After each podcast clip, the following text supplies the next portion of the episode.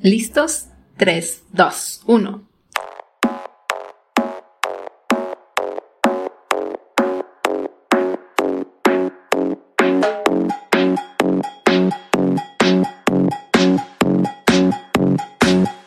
Les damos la bienvenida a este espacio del Centro Educativo Cruz Azul, Campus Hidalgo. Podcast escolar Hiperión. Donde conoceremos... ¿Qué conoceremos? Educación para la arte, salud, etimologías grecolatinas, ética.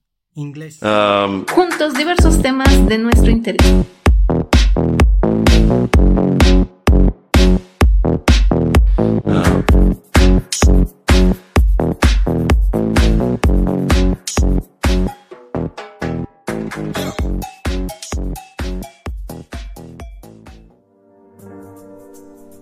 Bachillerato del Centro Educativo Cruz Azul, Campus Hidalgo.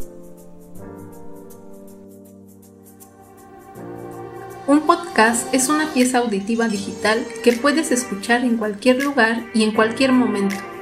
El podcast es omnipresente como Netflix, Amazon Prime, HBO, Filmin Latino, los grupos de películas de Telegram. ¿Y para qué un podcast en estos tiempos de penuria? Reformulo. ¿Y para qué un podcast en tiempos de pandemia?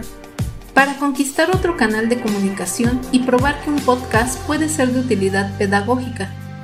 Para estar cerca de ti y difundir la cultura y uno que otro tema académico que servirá de repaso para las materias del bachillerato SECA y para promover una educación inspirada en el bienestar colectivo. Los tres pilares educativos de nuestro modelo también nos impactan a nosotros los profesores. Te lo explicamos con manzanitas. Eje colaborativo. El trabajo colaborativo lo ejecuta un grupo para alcanzar objetivos específicos. Somos cuatro profesores de distintas áreas que nos coordinamos para realizar este trabajo de difusión. Cooperamos para llevar a tus oídos estas palabras. Eje sociomoral. Este eje permite fomentar valores morales sobre lo existencial, resultado de la educación moral y en correspondencia al ideal social. Estamos seguros de difundir valores a través del podcast. Eje emprendedor. Bajo el ala de la poiesis aristotélica, el ímpetu emprendedor es la capacidad de iniciar algo. Aunque existen muchos podcasts y la pandemia ha sido propicia para el surgimiento de muchos proyectos de esta índole, le damos un giro emprendedor y lo convertimos en un ejercicio de servicio para la comunidad de la ciudad cooperativa Cruz Azul y sus alrededores.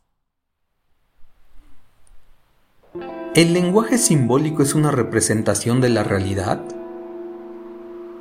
¿Quién tiene la razón de algo en una discusión? Aunque el lenguaje simbólico no nos informa qué son o cómo son las cosas, la mayoría de los lógicos suponen que tal lenguaje representa la realidad porque con este nos damos cuenta de la estructura de la misma.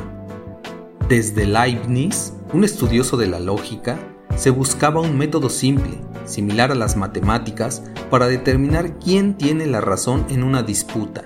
Sin embargo, hasta nuestros días, cuando somos testigos de un debate, podemos advertir cómo intervienen con más profundidad asuntos emocionales o filiales que saber de la presencia de una prueba formal que sustenta lo dicho por alguien. Así, un razonamiento quizá es más confiable cuando tiene una prueba, pero solo en el campo de la ciencia, pues en la cotidianidad basta con guiarse por la intuición y credulidad en las personas. Bye.